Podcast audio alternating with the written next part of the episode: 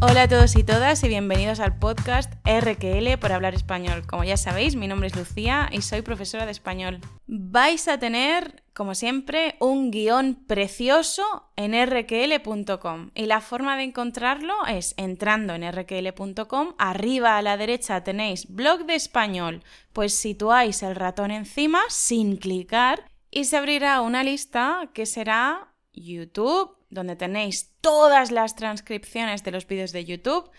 Luego, podcast para hablar español, donde tenéis transcripciones por una parte y por otra parte guiones.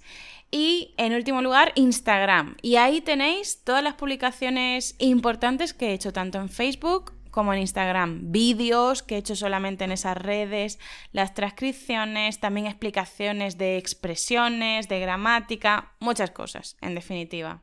Que por cierto, esta semana digo, ay, pero si no tengo trabajo suficiente, no tengo trabajo suficiente, ¿qué puedo hacer para estar todavía más ocupada?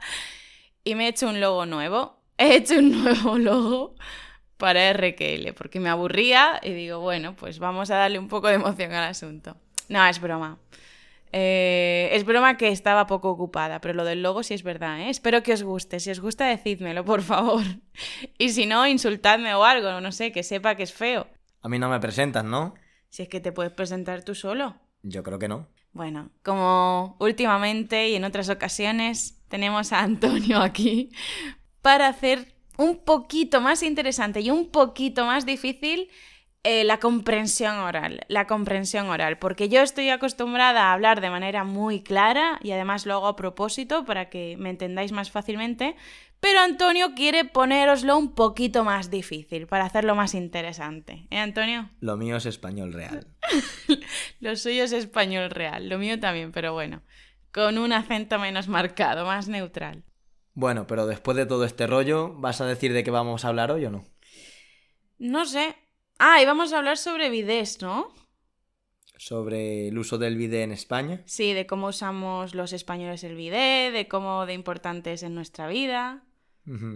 Yo creía que hoy vamos a hablar de las bodas. Ay, es verdad. Pues me he equivocado de episodio hoy, es verdad que vamos a hablar de bodas. Anda, pero si lo dice lo dice en el título del episodio las bodas en España. Bueno, pues pues vamos a hablar de las bodas. O de los bidés, lo que prefieres. A ver, es un poco menos es un poco menos desagradable. A ver, no desagradable, que en el bidé se hacen cosas buenas buenas para la higiene personal. Es refrescante. Es refrescante, pero que no hemos, no hemos venido a hablar de vides, Antonio. Vamos a hablar de bodas, las bodas en España. Y vamos a empezar hablando de nuestra experiencia personal. Porque es que estamos casados, pero si soy muy joven. Pero tú fuiste la que quiso casarse. que no os engañe, ¿eh? Estaba desesperada por hacerlo. No mientas, Antonio, que luego la gente se lo cree. A ver, nosotros nos hemos casado muy jóvenes, pero no ha sido por el hecho de casarnos. ¿Por qué nos casamos nosotros hace ya cuántos años? Tres, eh, sí, tres años y pico, tres años y pico. ¿Por, qué? Por interés. Por interés te quiero Andrés. Es una expresión. Por interés te quiero Andrés. ¿Por qué interés?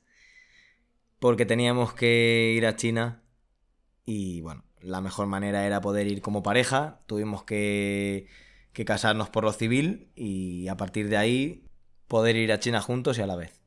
Claro. Es decir, nosotros no teníamos pensado casarnos tan jóvenes y tan pronto. De hecho, nunca. a ver, tampoco me toques la moral, ¿eh? No, en realidad no, no era un tema que estuviera sobre la mesa, pero teníamos que ir a China y cuando vamos fuera de Europa, pues es mucho más fácil hacerlo con un certificado de matrimonio, porque nunca sabes qué puede pasar. Sobre todo en temas de visado, es mucho más cómodo, mucho más fácil, soluciona problemas. Y dijimos, mira, para estar complicándonos la vida aquí, eh, sin nada de papeles que nos unan, más vale que nos casemos y a tomar por saco. Pues sí, así fue. Y así fue. De hecho, ese año que nos casamos estábamos en Inglaterra y nos tuvimos que volver a propósito un fin de semana para poder avanzar los planes. Sí. Un fin de semana a propósito, que nos pedimos unos días libres en el trabajo. Bueno, unos días o básicamente el viernes, porque nos vinimos viernes para casarnos. Es... No, nos vinimos yo creo que jueves por la tarde o algo así. Un viernes 13 nos casamos, nos hacía mucha gracia la fecha, viernes 13, dijimos, ah, viernes 13, qué día más bonito, venga ese. Nos casamos un viernes 13, pasamos el fin de semana eh, aquí en, España y el domingo, me parece, nos volvimos a, a Inglaterra. Porque el lunes había que trabajar. Había que trabajar. Fue totalmente improvisado. Totalmente improvisado. Sabíamos que nos teníamos que ir a China y que facilitaba mucho las cosas estar casados y dijimos, ala, pues la semana que viene nos vamos a España a casarnos. Y San se acabó. Antonio, ¿por qué estamos contando nuestra vida? Pues para que nuestros oyentes sepan que nosotros si no fuera por esas circunstancias probablemente no estaríamos casados ahora. Claro, efectivamente. Es decir, nosotros no pretendíamos casarnos tan jóvenes. Lo hicimos por esa circunstancia concreta. Y eso es algo súper extendido, por eso os lo contamos. Eso es algo súper extendido en España. No es normal casarse hasta los 30, que Antonio ya había, había besado los 30 años, pero hasta los 30, principio de los 30, 30 y pocos, no es normal. Yo me sentía joven. Tú en el alma, ¿no? Muy, muy joven. Joven de mente. Recién salido de la adolescencia. Una palmadita en la espalda para Antonio por soñar tanto. Pues sí, no es normal casarse jóvenes en España, cada vez más es más común a los treinta y pocos años y también tener hijos a los treinta y pocos años. Y con eso vamos a un segundo punto, que es cuál? El de la presión familiar. Sí, porque ya que hablamos de boda, vamos a hablar de cuál es la presión familiar para casarse primero y para tener hijos después. ¿Qué opinas tú sobre el primer punto? Bueno, pues hasta hace 20, 30 años la presión familiar solía ser bastante más fuerte que ahora. En los últimos años pues han cambiado los tiempos y, y todo se ha relajado bastante, pero antes la mentalidad también derivada de lo tradicional y de esa mentalidad católica de antes pues era tener la familia lo antes posible, tener hijos también lo antes posible y bueno pues eh, eso con los años ha cambiado y por suerte ya no es así. Y ya no, o sea, en absoluto. Yo ya no oigo a nadie decir lo de, oye, ¿cuándo te vas a casar? A no ser que estemos hablando de una persona muy, muy mayor. Si es una persona muy mayor, sí. Si no, ni Cristo, como se dice aquí en España, ni Cristo, ni Dios te dice que te cases, ¿o no? Quizás también en los pueblos pequeños la mentalidad es un poco más cerrada y todavía escuchas a los vecinos y a gente conocida que te lo pregunta. sí. Sí. Bueno, pero en nuestro pueblo no lo consideramos pequeño, ¿no? Bueno. Tamaño medio, estándar. estándar, 35.000 habitantes de pueblo, ¿eh? Que tampoco... Que no son dos calles. No son dos calles, ¿eh? Cuidado. Eso sí hablamos, si lo comparamos con el resto de España, pero si lo comparamos con un país como China, 35.000 habitantes, que es... Campo un campo, en medio del campo, cuatro cabras y 35.000 personas. una aldea. Sí, una aldea. Entonces no tenemos ya esa presión para, para que los españoles se casen en absoluto y de hecho, eh, teniendo tanta dificultad hoy día para, para comprar una casa o alquilar una casa, que ya como la, las personas, tanto hombres como mujeres, estudian una carrera habitualmente, mucha gente que no, pero hay mucha gente que sí, como estudian una carrera, existe muchísima mayor ambición ahora por lo laboral, no por lo familiar. Así que esa presión familiar yo creo que se está derivando en lo profesional, no en lo familiar, ¿no? Sí, puede ser, pero yo creo que también se, se hace una presión para casarse. Lo que pasa es que no es tan intensa, pero sí que los padres luego te dejan alguna frase tipo, bueno, pues igual ya va siendo hora de que te cases, ¿eh? Y mira, mira la edad que tienes, hay que ir pensando en el futuro. Bueno, pero yo creo que tú estás pensando con tu experiencia. nah, pero yo creo que también los nuestros padres son de otra generación, sobre todo los míos, por ejemplo. Y todavía existe esa mentalidad de que es mejor estar casado que estar soltero. Mm, sí. De hecho, cuando alguien se queda soltero, tenemos la palabra ¿qué? Solterón. Un solterón. Cuando alguien ya parece que se va a quedar soltero para siempre, se convierte en un solterón. Solterón. Bastante despectivo, ¿eh? Bastante despectivo, sí. Que no, no le digáis a nadie, ah, tú eres un solterón, ¿no? Porque, vamos, vamos, os escupe o algo así, no sé. ¿Y cuál es la segunda presión? Obviamente para tener hijos. Mm. Esta ya sí que yo diría que está fuerte, esta presión. Sí, porque en general a los abuelos y a la familia les gusta que haya descendencia. Les gusta que haya descendencia, pero una cosa es que les guste y otra cosa que estén ahí con el dedico, ¿eh? diciendo, pero tú vas a tener hijos ya o qué, ¿eh? Porque te puede gustar, pero otra cosa es que le metas presión a la gente. No lo dirás por mis padres. No. claro que no. es que ellos quieren volver a ser abuelos. es que em, eh, Antonio y yo nos llevamos unos cuantos años. Nos llevamos ocho años y yo soy muy joven y Antonio pues no es tan joven, es un poco más antiguo. Tú ya no tanto. Digo antiguo no decimos que las personas sean antiguas, ¿eh? No se dice. Lo digo de broma. Cuando queremos decir de broma que una persona es mayor o es vieja, entre comillas, recordemos que la palabra vieja es un poco peyorativa, podemos decir de broma que es una persona antigua, que es un antiguo. Antonio es un poco antiguo. Yo diría que no, pero bueno. es broma, es broma.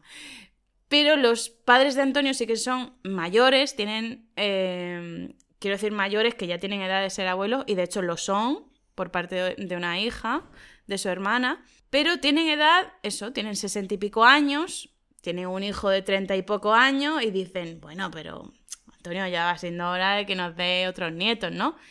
Pero, ¿qué les decimos? Que todavía no. Que no va a pasar. no va a pasar en los próximos muchos años. A los pobres, a las pobres personas, a mis pobres suegros les quitamos la esperanza. Pero bueno. Yo creo que no se la quitas porque siempre te meten el dedito en la llaga cada vez que pueden. Así que, no, no, la pierden, no la pierden. ¿Sabes por qué, no? ¿Cuál es la expresión sobre la esperanza? Que la esperanza nunca es lo último que se pierde. La esperanza es lo último que se pierde por un mito, ¿no? Por este mito de la caja de Pandora de que la esperanza es lo último que se pierde. Así es como lo decimos en español. La esperanza es lo último que se pierde. Y por eso mis suegros, aquí los padres de Antonio, seguirán teniendo esperanza en tener unos nietos. A ver, es normal si entendemos que yo soy el hijo favorito. Bueno, eso porque lo digas tú. Bueno, lo digo yo y lo dicen las estadísticas. Venga, entonces sí hay una presión en España para tener hijos, ¿eh? Sí la hay. Eh, por ejemplo, yo diría también que obviamente siempre va a haber más presión en los ámbitos más tradicionales, por ejemplo. Conservadores. Sí, más conservadores, por ejemplo, los padres de Antonio por, por cuestiones de edad, sesenta y pico años.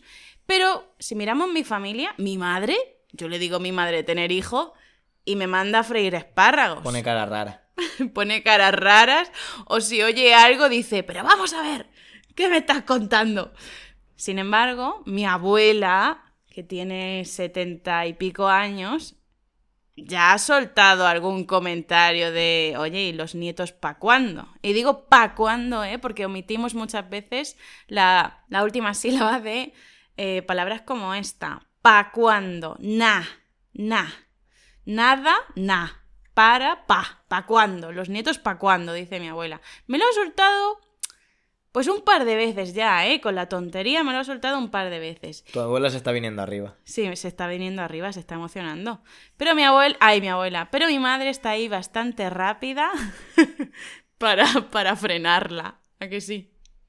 No, no está por la labor de ser abuela todavía. No, mi madre. Se siente demasiado joven. Se siente demasiado joven. Y yo creo que se va a seguir sintiendo demasiado joven para ser abuela durante los próximos 10 años. Así que me parece perfecto. Así que sí, chicos, sí que hay presión para tener hijos en España. Como decía, sobre todo en las personas más conservadoras, más tradicionales, mayores.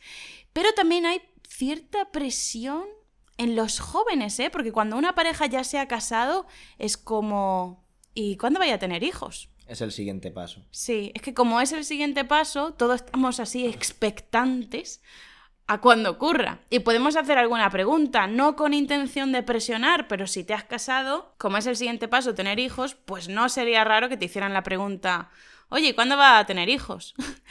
a mis amigos no se les ocurriría, porque no estamos en edad de tener hijos, al menos en la edad actual, que no estamos, hombre, que no estamos, jolines.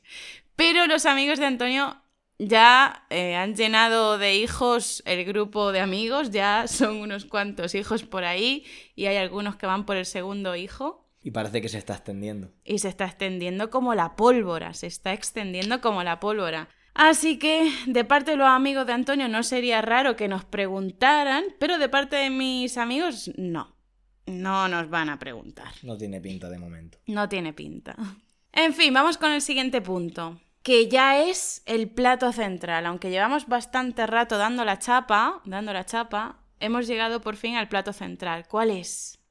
¿Cómo es una boda tradicional y cómo es una boda civil en España?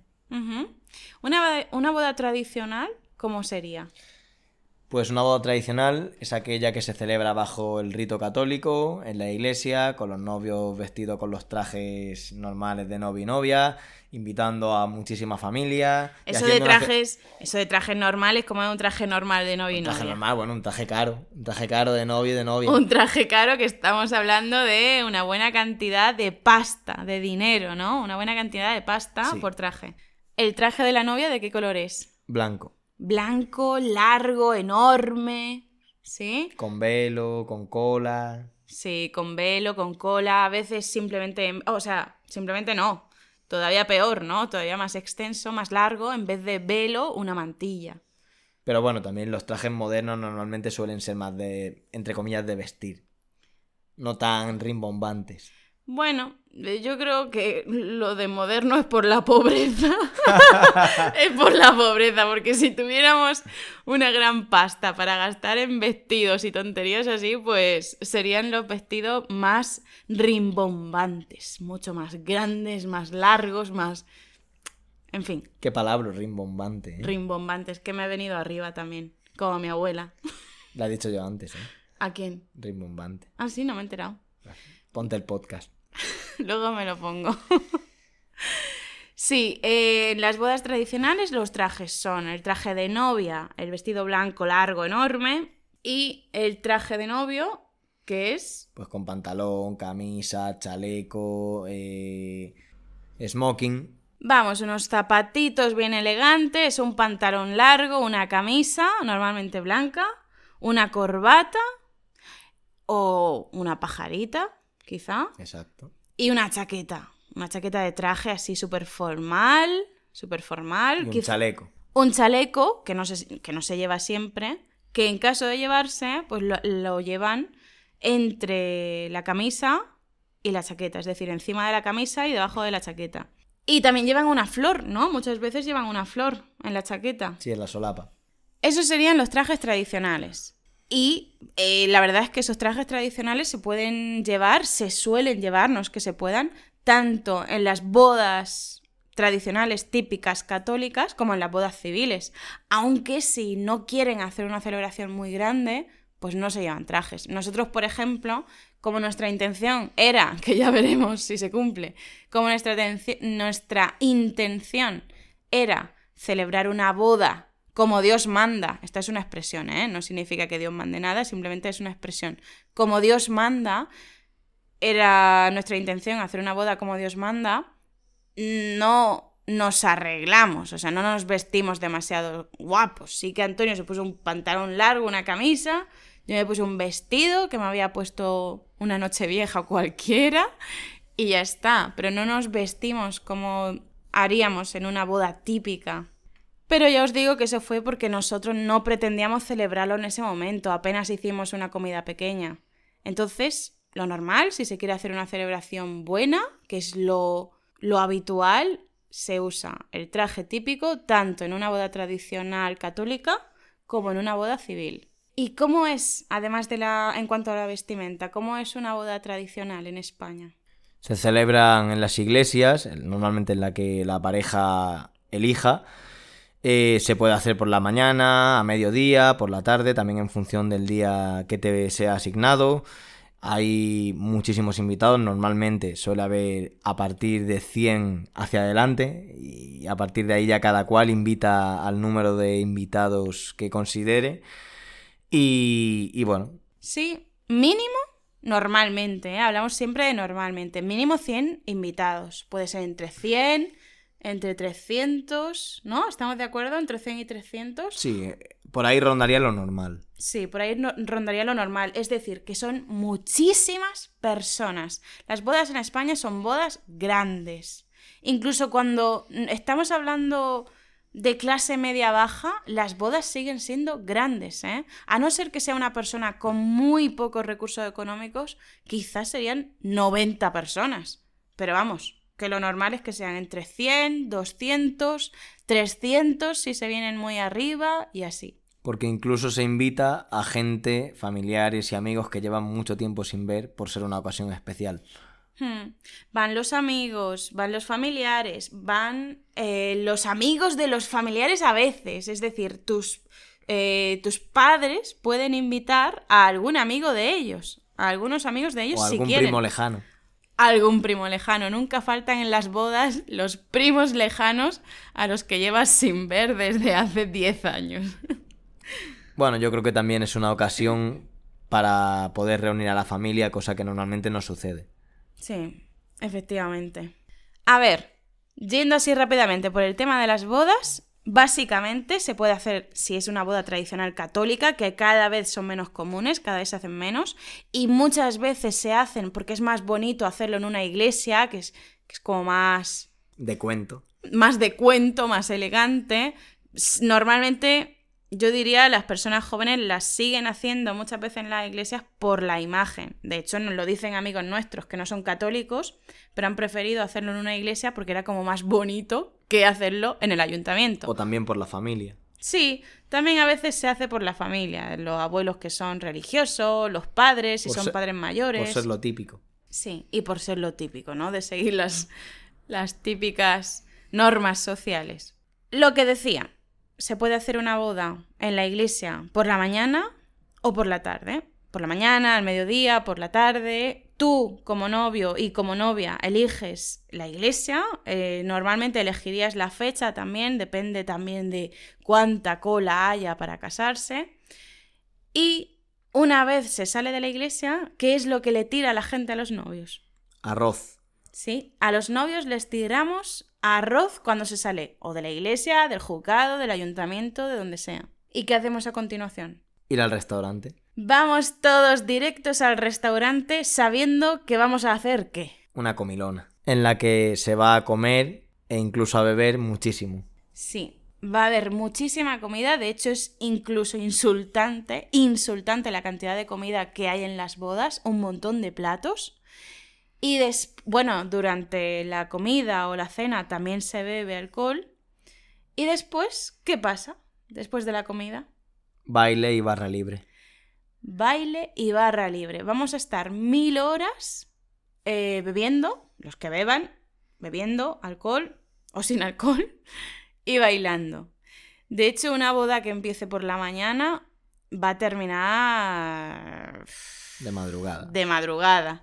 Y una boda que empiece por la tarde va a terminar mm, por la mañana.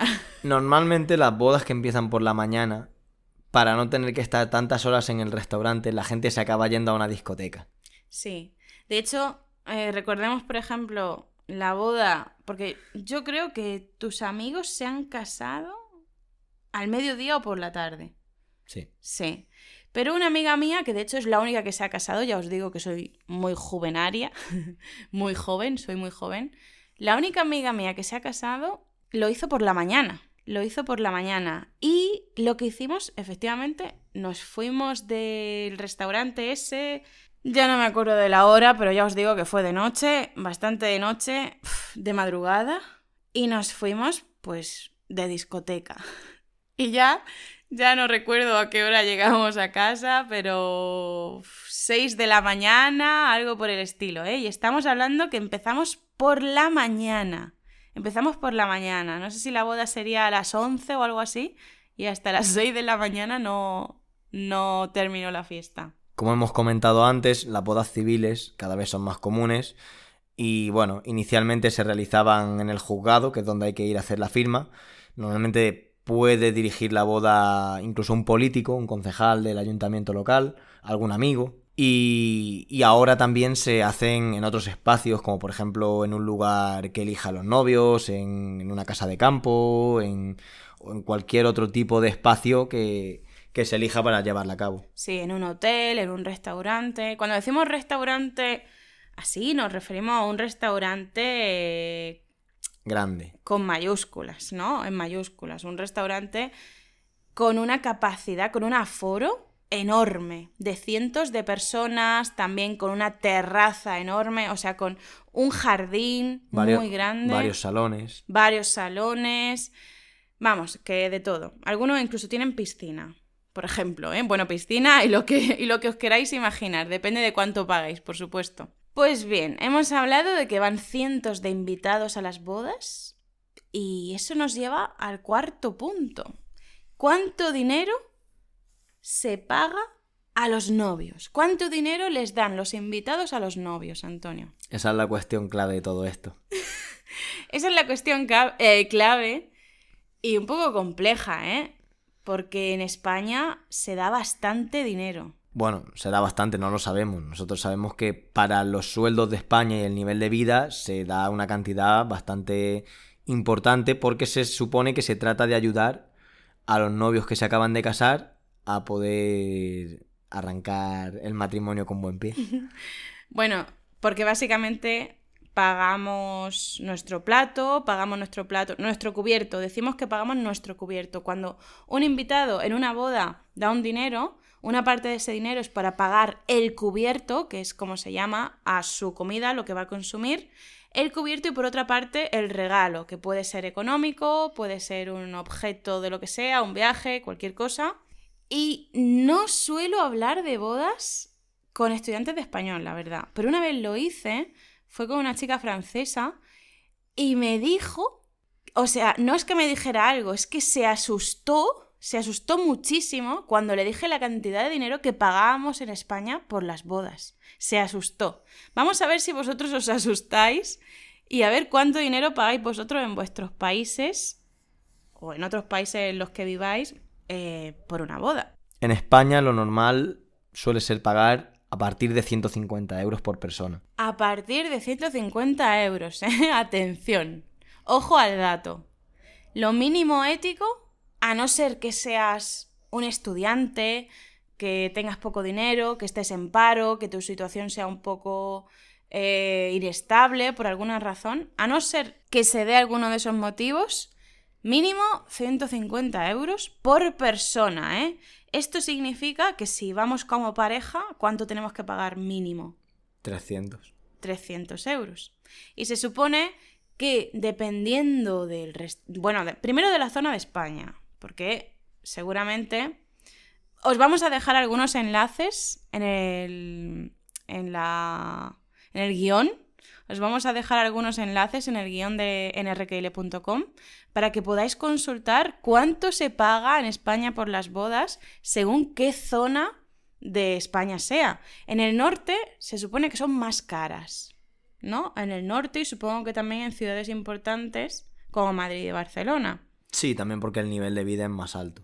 Por eso, en función de la zona de España en la que estemos, si es en la zona norte, en ciudades grandes o en sitios donde se paga más, pues eh, las bodas saldrán por más dinero del que hemos dicho.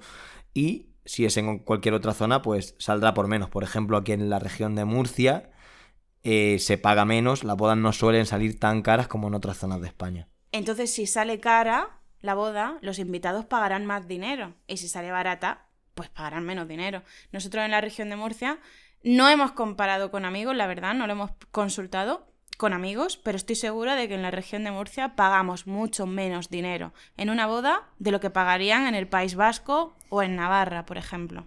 Hemos dicho que depende de la zona de España, pero está claro que también depende de la relación que tengamos con los novios. Si somos grandes amigos de los novios, del novio o de la novia, vamos a pagarle más. O familiares cercanos. Y si somos familiares cercanos, vamos a pagarle más. Y si somos familiares directos, digamos hermanos, eh, padres, abuelos, también vamos a pagar mucho más dinero. Pero también hay otros casos en los que los novios, en lugar de recibir dinero, hacen una lista de regalos de cosas que necesiten y tú regalas cualquiera de esas cosas que ellos te hayan estipulado. No significa que no les demos dinero. Significa que les pagamos por una parte el cubierto, es decir, el eh, lo que ha valido nuestro plato, que no sabemos cuánto es, pero pensamos en una cantidad aproximada. Quizás 70, 80, 90 euros, dependiendo del restaurante. Pagamos el plato y, por otra parte, un regalo. Y muchas veces lo que se hace también es que pagamos el cubierto, es decir, nuestro plato, pagamos un poco de dinero y luego organizamos entre grupos de amigos o grupos de personas, los que, los que seamos, un regalo común. Exacto. ¿Un regalo común como cuál? ¿Alguno que hemos hecho? Un viaje. Un viaje. En muchos de los de las bodas de los amigos de Antonio, por ejemplo, hemos pagado nuestro cubierto, además del cubierto hemos pagado más dinero extra como regalo y luego hemos reunido pues los chicos, porque son todos chicos los amigos, reunieron, no sé, ciento y pico cada uno de regalo y las mujeres es decir, que no somos realmente amigos de ellos, somos amigos, pero no tenemos tanta conexión como tienen ellos entre, entre ellos, ¿no? Pues las mujeres pagábamos 50 euros. Y así sumábamos casi, casi 200 euros, quizá 170, 180 euros de regalo que iba destinado a un viaje por pareja. Por pareja, casi 200 euros de regalo para destinarlo a un viaje. A la hora de dar el dinero, lo normal suele ser hacer una visita a los novios, visitar su nueva casa, porque suele ser también, se suelen mudar a un, nuevo piso o casa, y durante esa visita se les hace entrega del dinero que tú les quieras entregar. Pero últimamente lo que también se suele hacer es una transferencia bancaria.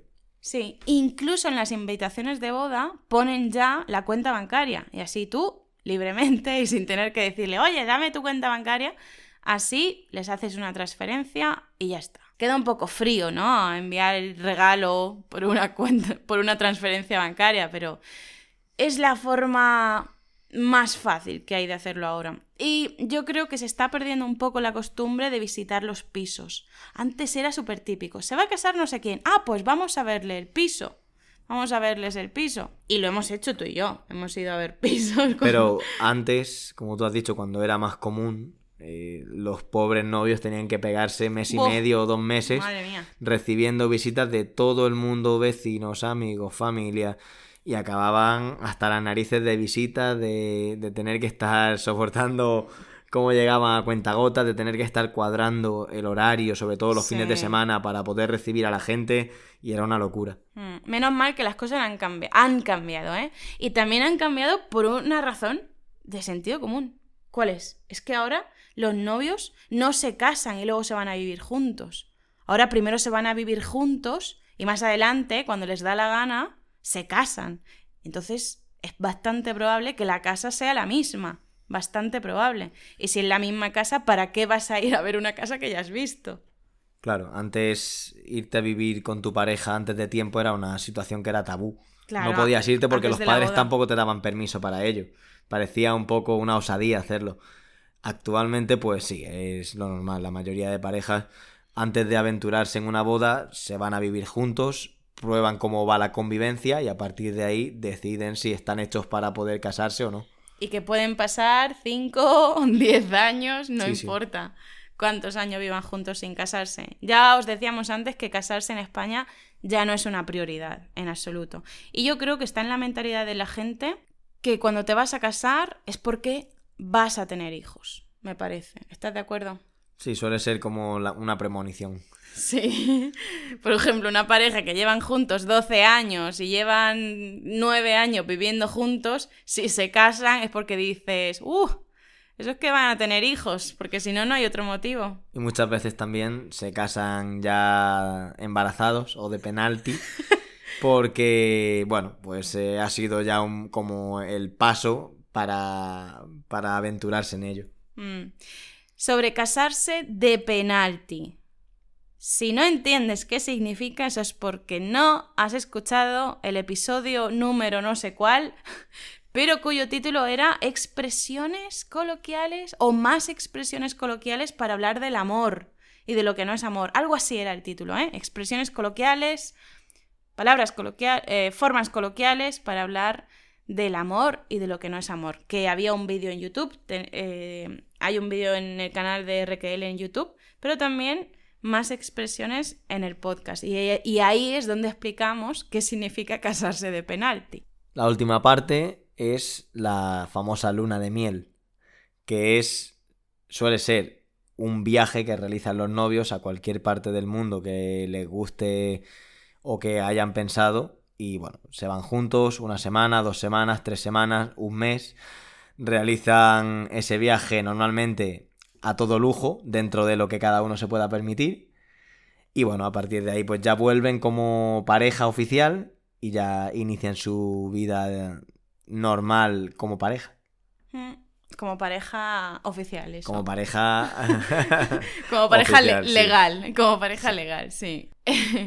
Exactamente. La luna de miel es. Vamos, es imperdible, es imprescindible. Más importante que la boda. Más importante que la boda, porque es que los novios se fugan y además me parece que por ley les corresponde 15 días a los novios. No me quiero colar, ¿eh? No os quiero mentir, pero si no me equivoco, por ley los trabajadores en España tienen derecho a 15 días de vacaciones después de casarse, para irse de luna de miel. Y depende del nivel económico de la pareja, bueno, del dinero que hayan recibido en la boda también, dependiendo de esas cosas, se podrán ir a un país u otro, también según que les interese. Conocemos a muchos que se han ido a, dónde, a dónde se han ido. A Tailandia, a Vietnam. A Japón, también de... A Estados Unidos. Sí, también de crucero. Por a México, a mm. De crucero por el Caribe, cosas así. Nosotros, como para nosotros no era nuestra boda real, entre comillas, no nos fuimos de luna de miel. Ya, pero es que nos íbamos a China. Realmente, en términos de tiempo, o sea, el primer viaje que hicimos, que fue mm, dos, tres meses después, el primer viaje que hicimos después de casarnos fue a Portugal, una semana, así que eso podríamos considerarlo luna de miel. Pero os digo que no fue con nuestra intención, o sea, nos fuimos porque nos fuimos de vacaciones y punto. Como no consideramos esa boda como nuestra boda real barra oficial, pues no pensamos en ninguna luna de miel. Pero la gente normal, que no se casa por papeles, lo suele hacer, ¿eh? Nosotros lo que estamos pensando es que quizás en un futuro podamos hacer una celebración más familiar para hacer una boda a nivel oficial.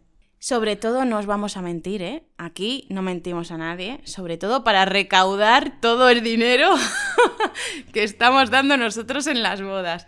Porque Antonio tiene muchos amigos que se casan y no vamos a decir que se divorcian porque todavía no se ha dado el caso, pero muchos amigos que se han casado ya y el dinero tiene que volver a casa.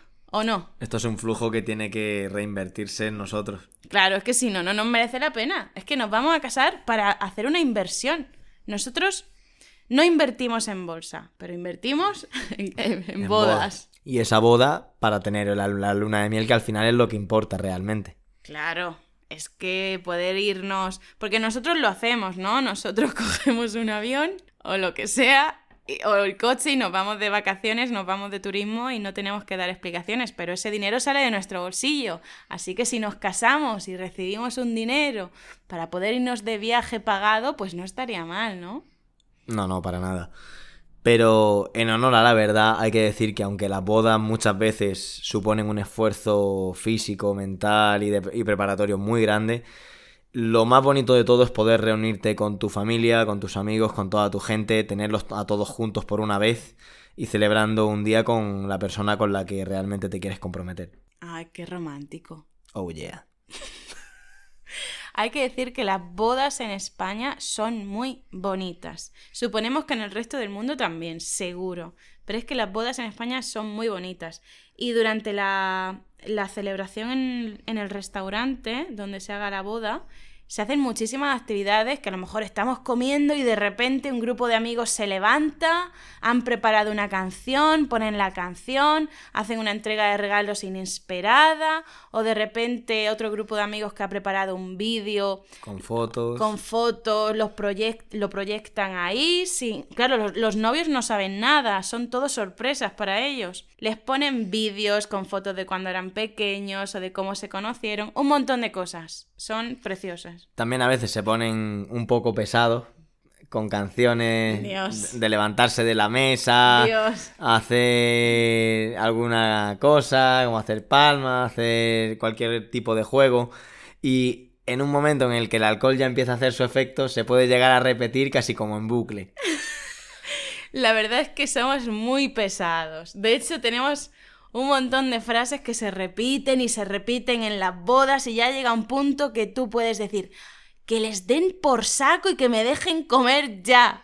Jolines, por la, ejemplo. la verdad es que los novios, normalmente en las bodas aquí en España, los pobres apenas tienen tiempo de probar bocado porque tienen que ir Sí. de una mesa a otra visitando a, a todos los familiares, a todos los invitados y preguntando cómo les va, si les está gustando, si tienen alguna, cues- alguna cosilla que, que decir.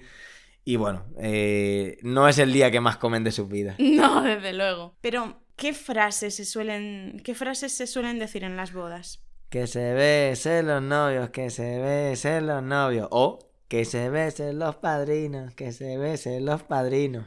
Que se besen los padrinos, que se besen los novios y también otras. ¿Qué frase son las que se dicen cuando los novios se suben a la silla? ¡Ay, los novios! Madre mía, como si hubiera más de uno. Cuando los amigos del novio o las amigas o amigos de la novia se suben a la silla ahí moviendo los pañuelos, dándolo todo, ¿cuál es la frase que dicen? Bueno, pues los amigos y amigas del novio cantan el novio, el novio, el novio es cojonudo, Si como el dicen- novio no hay ninguno. Si lo dicen con esa voz de morirte, no hay fiesta, ¿eh? No. Venga, un poco de alegría. El novio, el novio, el novio es cojonudo, como el novio no hay ninguno. Y con la novia igual. Viceversa, la novia, la novia cojonuda, ¿no? Pues se hace como una guerra, entonces cada vez se levanta un grupo de amigos. Unos amigos de la novia y unos amigos del novio. Y es como si se enfrentaran entre sí. Y la musiquilla, los que canten más fuerte, es como el grupo que gana, ¿no? Gana el O, grupo o el que cante más veces porque uno ya ha dicho ya, hasta aquí. que te den por saco, tío, porque se ponen tan pesados que dices, venga, que ganas tú, que el novio es el mejor o que la novia es la mejor, a tomar por saco. Ah, y estamos aquí hablando todo el tiempo que si de novio y novia, o de traje del novio y traje de la novia, pero obviamente puede ser novio y novia, novia y novia, o novio y novio. O sea que eso da absolutamente lo mismo, ¿eh? En España las bodas civiles son tanto para parejas homosexuales como para pareja, parejas heterosexuales. Y nosotros todavía no hemos tenido la oportunidad de ir a una boda gay, pero básicamente porque nuestros amigos gays y nuestras amigas lesbianas todavía no se han casado, pero esperamos con ganas ese momento. Mentira, con ganas no, porque no tenemos ninguna gana de volver a pagar un pastizal para otra boda, ¿eh? Primero la nuestra y luego ya, ya veremos la de los demás. Total. Hay muchísimos otros temas y muchas otras cosas que suceden en una boda en España, pero creo que ya hemos hablado de lo más importante. Sí, sobre todo ya hemos hablado mucho, eso está clarísimo, que llevamos aquí más de media hora, así que va siendo hora de qué? De despedir el podcast, De despedir este episodio. Y hasta el próximo, ¿no? por supuesto. Pero solo nos podemos ver aquí en el podcast o dónde? O también en, en YouTube o en Instagram. Ah, y en Facebook no. También. Y... Espérate, se me ha olvidado. Ah, y en rkl.com no. En la web. Es que tengo poco entrenado a Antonio, ¿eh? ¿Os habéis dado cuenta? Hay que entrenarlo un poco más. Va a tener que despedir el podcast más veces. Os dejamos, os liberamos y nos vemos muy pronto. Ya sabéis que tenéis la, el guion, no la transcripción, el guion de este episodio en rkl.com. El guion en el que también tendréis enlaces a información sobre bodas en España para que podáis ampliar información. Hasta pronto. Nos vemos.